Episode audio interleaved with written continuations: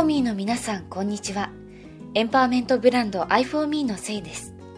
iForMe がお送りするラジオ番組、夕暮れの絵手紙へようこそ。この番組では自分らしさを探しながら生きる様々な女性に絵手紙としてライフストーリーを語っていただきます。今週の絵手紙の送り手はまこちさんです。これまで2回にわたりまこちさんのライフストーリーをお届けしてまいりましたが、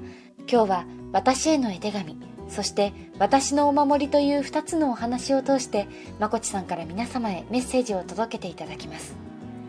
私への絵手紙ではあの時壁を乗り越えようとしていた私へ今の私から送りたいものを。私のお守りでは今まこちさんを支えているものについて伺っていきます。あなたの言葉のお守りが見つかりますように。それではどうぞ。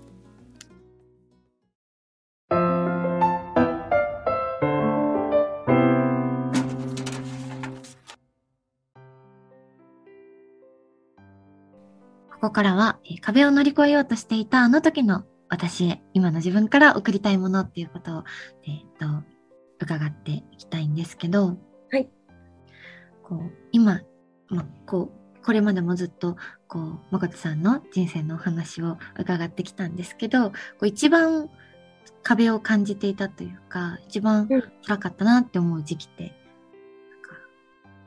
いつになりますか？そうですね。うんと、結構しんどかったなって思うのが、子供が生まれてからの話なんですけど、ちょうど、えっと、長女が2歳半で、あの、次女が生まれたんですよね。で、その時も、まあ、長女もまだ幼稚園とかも行ってなかったので、家にいて、長女ものお世話をしつつ、生まれたての赤ちゃんもお世話をしつつっていう生活をしてたんですけど、結構、その時がもうお世話でいっぱいいっぱいで、結構しんどくって、で、なんか、その時はですね、なんかその専業主婦だったので、なんか、専業主婦だから、もう全部自分でやんなきゃって、勝手に、なんかそれこそ抱え込みすぎていたなって今でもはでは思うんですけど、なんか、なんて言うんですかね。結構自分も完璧主義者なところもあるので、ね、あれもちゃんとしなきゃとか、これもちゃんとしなきゃ。ましてや、今は仕事をしてない自分なんだから、家のことや子供のことは、なんか全部自分で何とかしなきゃいけないっていうふうに思っていた時があって、で、結構二人目の子育てって楽だよって言われた、いたんですよ。なんかまあ、上の子がね、上の子が生まれて、一通りまあ、やったことある。ああ、一回経験してるから。一回経験してるから、あの、二人目はすごい楽だよって言われていた中で、でも私はなんか逆にこう、二人目、二人をね、見なきゃいけないっていう、そのプレッシャーみたいなのも感じていたので、なんかそれがすごくしんどくってですね。で、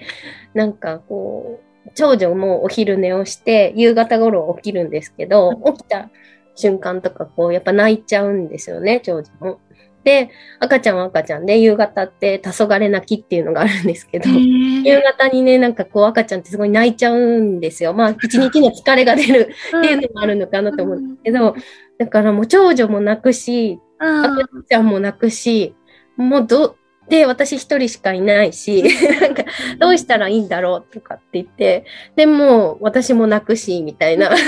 三人でおいおい泣く夕方みたいなのが結構あったりして、そうそう、あ、でもなんか今思ったあの時期は結構辛かったなっていうのはありますかね。うん。なんかこう、それ、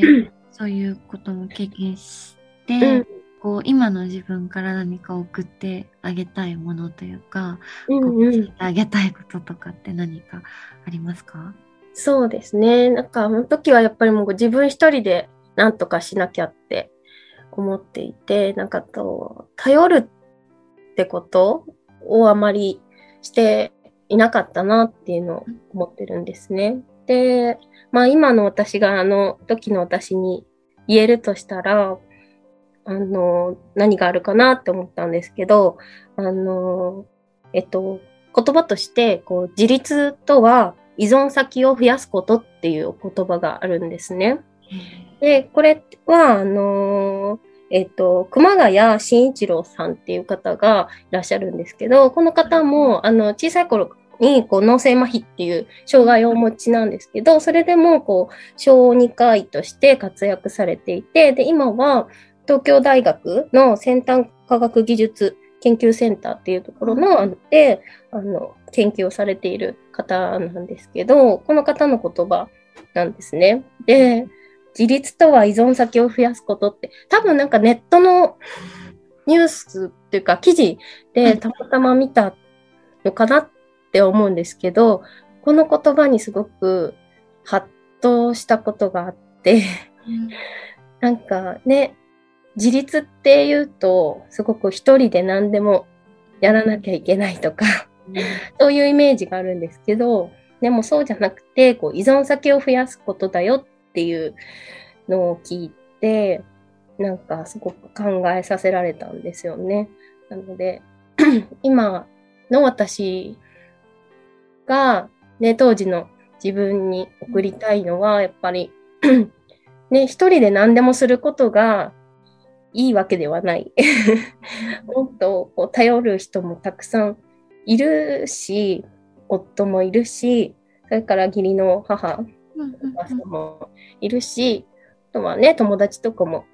いるから、なんかね、しんどい時はいろんな人に頼っていいんだよっていう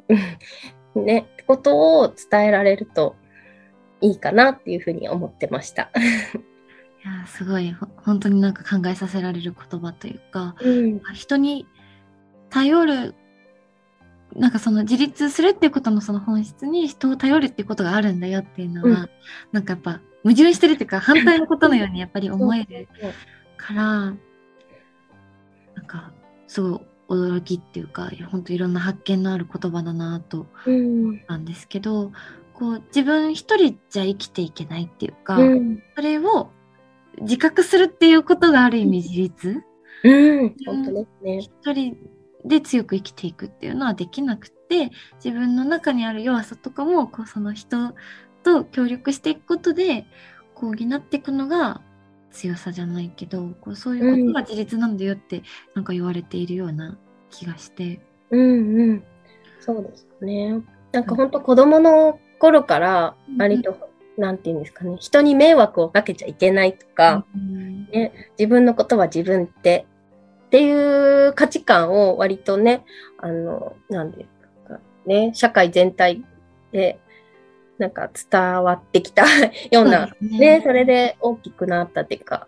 気がするんですけど、でも、やっぱそれだとしんどいじゃないですか。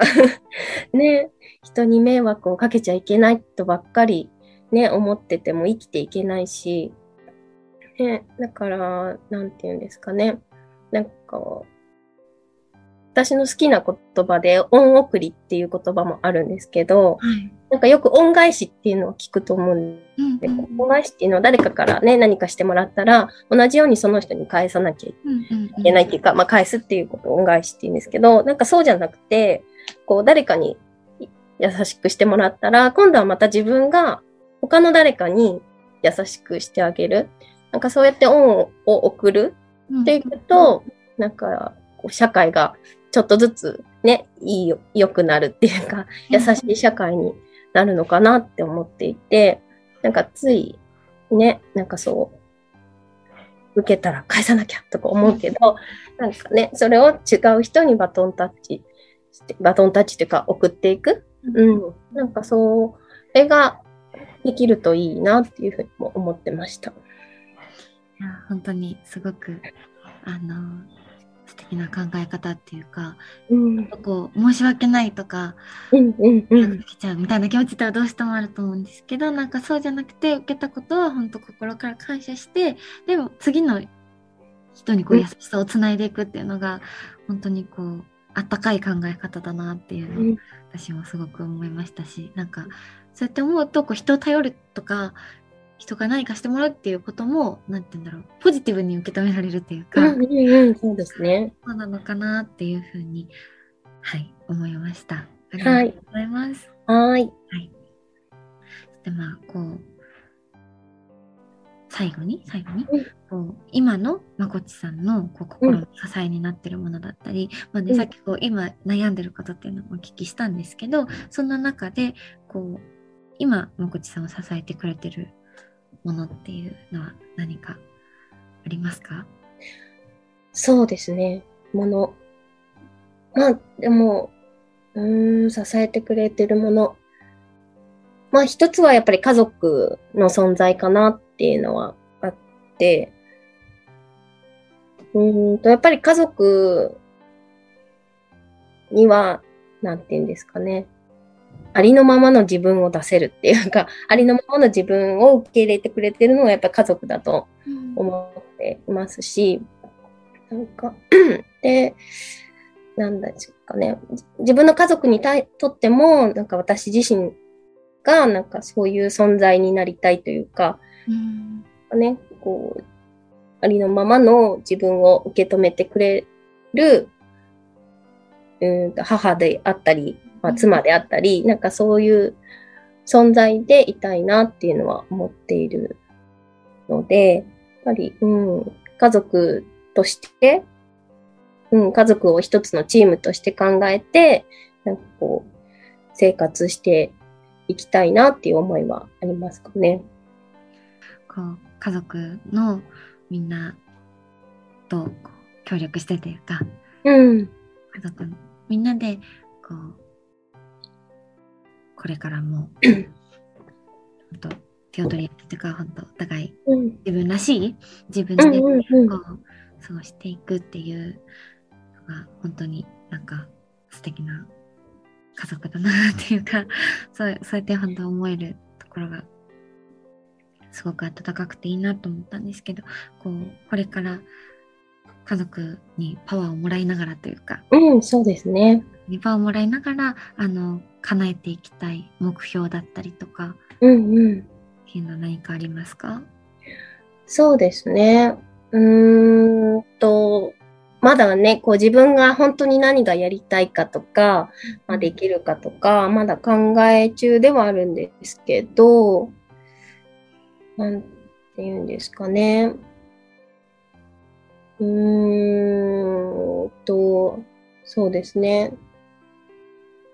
まあ、なんだろう、考え中なので、なんとも言えないところもあるんですけど、でも、そうですね。やっぱり自分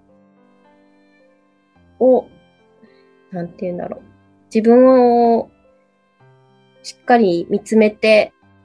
これからをどうするかを決めたいなっていうのは思っていて、やっぱり、うーんと、なんて言うんですかね。今までの自分も振り返ってみると、なんか要所要所の選択も、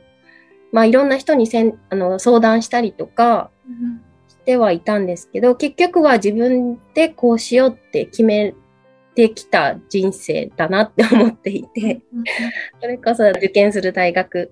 とかもそうですし、まあ仕事をするしないとか、辞めるとか、と引っ越す引っ越さないとか、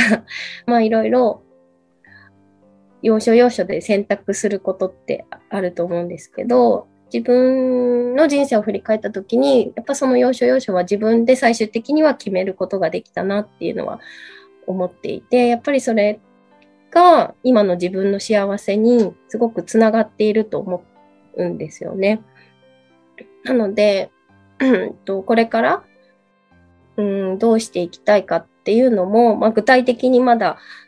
決まってはいないんですけど、はい。やっぱり大事にしたいなって思ってるのは、こう、最終的には自分でうん。決めるっていうこと、まあ、家族とも相談しながら、うん、どうしたいかっていうのを自分の中で、中でというか、うん自分とちゃんと向き合って、自分で決めるっていうのは大事にしてうんうん生きていきたいなっていうふうに、うん、思っています。はい。本当こう家族っていうこうまこちさんにとっての絶対的なこう見方じゃないですけど、うんこう自分を受け止めてくれる存在があるからこそそうやってこう自分のことを見つめてなんか生きていこうっていうふうに思えるのかなっていうふうに、はい、考えたりとかしました。はい。はい。とじゃあこれで本当に最後になるんですけど、これをはい聞いてくださっているというか、まあ、次の時代を生きる女性たちへ何かこう送りたいメッセージうんうん。あれば、ぜひお願いします。そうですね。うーんと、本当これからの時代って、本当自分で考えて、自分で決めるっていうことが、すごく大事、まあ、うん。大事になってくるっていうか、と思っているんですけど、結構自分で決めるってしんどい作業でもあって、ね、あの、本当はね、誰かに決めてもらって、それにパーってね、従った方が楽な時もあると思うんですけど、でも、さっきも言ったように、やっぱり自分で決めるってことを、自分の幸せにつながっていることだと私は思うので、まあ、ね、どんな 道を選ぶにしても、最終的には自分で納得して決めるっていうことを、あの、大事にしていくと、うん、自分の幸せが見えてくるというか、つながってくるんじゃないかなと思っていますので、あの、引き続き私も、あの、幸せを見つけるっていうか、自分の幸せは何なのかっていうのを考え続ける。うん、あんまり、なんかね、他人任せにしないで、考えることを放棄しないで、しっかり考えていきながら、うん、生きていきたいなと思ってますので、あの、一緒に頑張りましょう って感じですかね。ありがとうございます。本当に、こう、なんか、まあ、こちさんが言ってくださるからこそ、こう伝わる温かいメッセージだったなと思います。本当にありがとうございました。はい。はい。えー本日は、えー山山子さんにお越しいただきました。えーどうも長い時間ありがとうございました。はい、ありがとうございました。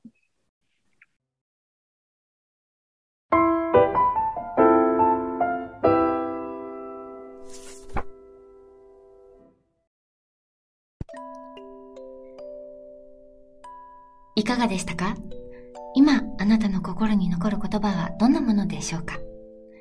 えー夕暮れの絵手紙は、ホーミーの皆さんと一緒に作る番組です。絵手紙の感想はもちろんのこと、絵手紙の送り手になりたい、または送り手になってほしいという方、もしくはこんな人の話を聞いてみたいなというような送り手さんのイメージも、ホーミーの皆様から募集しています。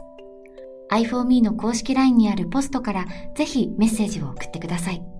お待ちしております。それではまた次の夕暮れ時にお会いしましょう。さようなら。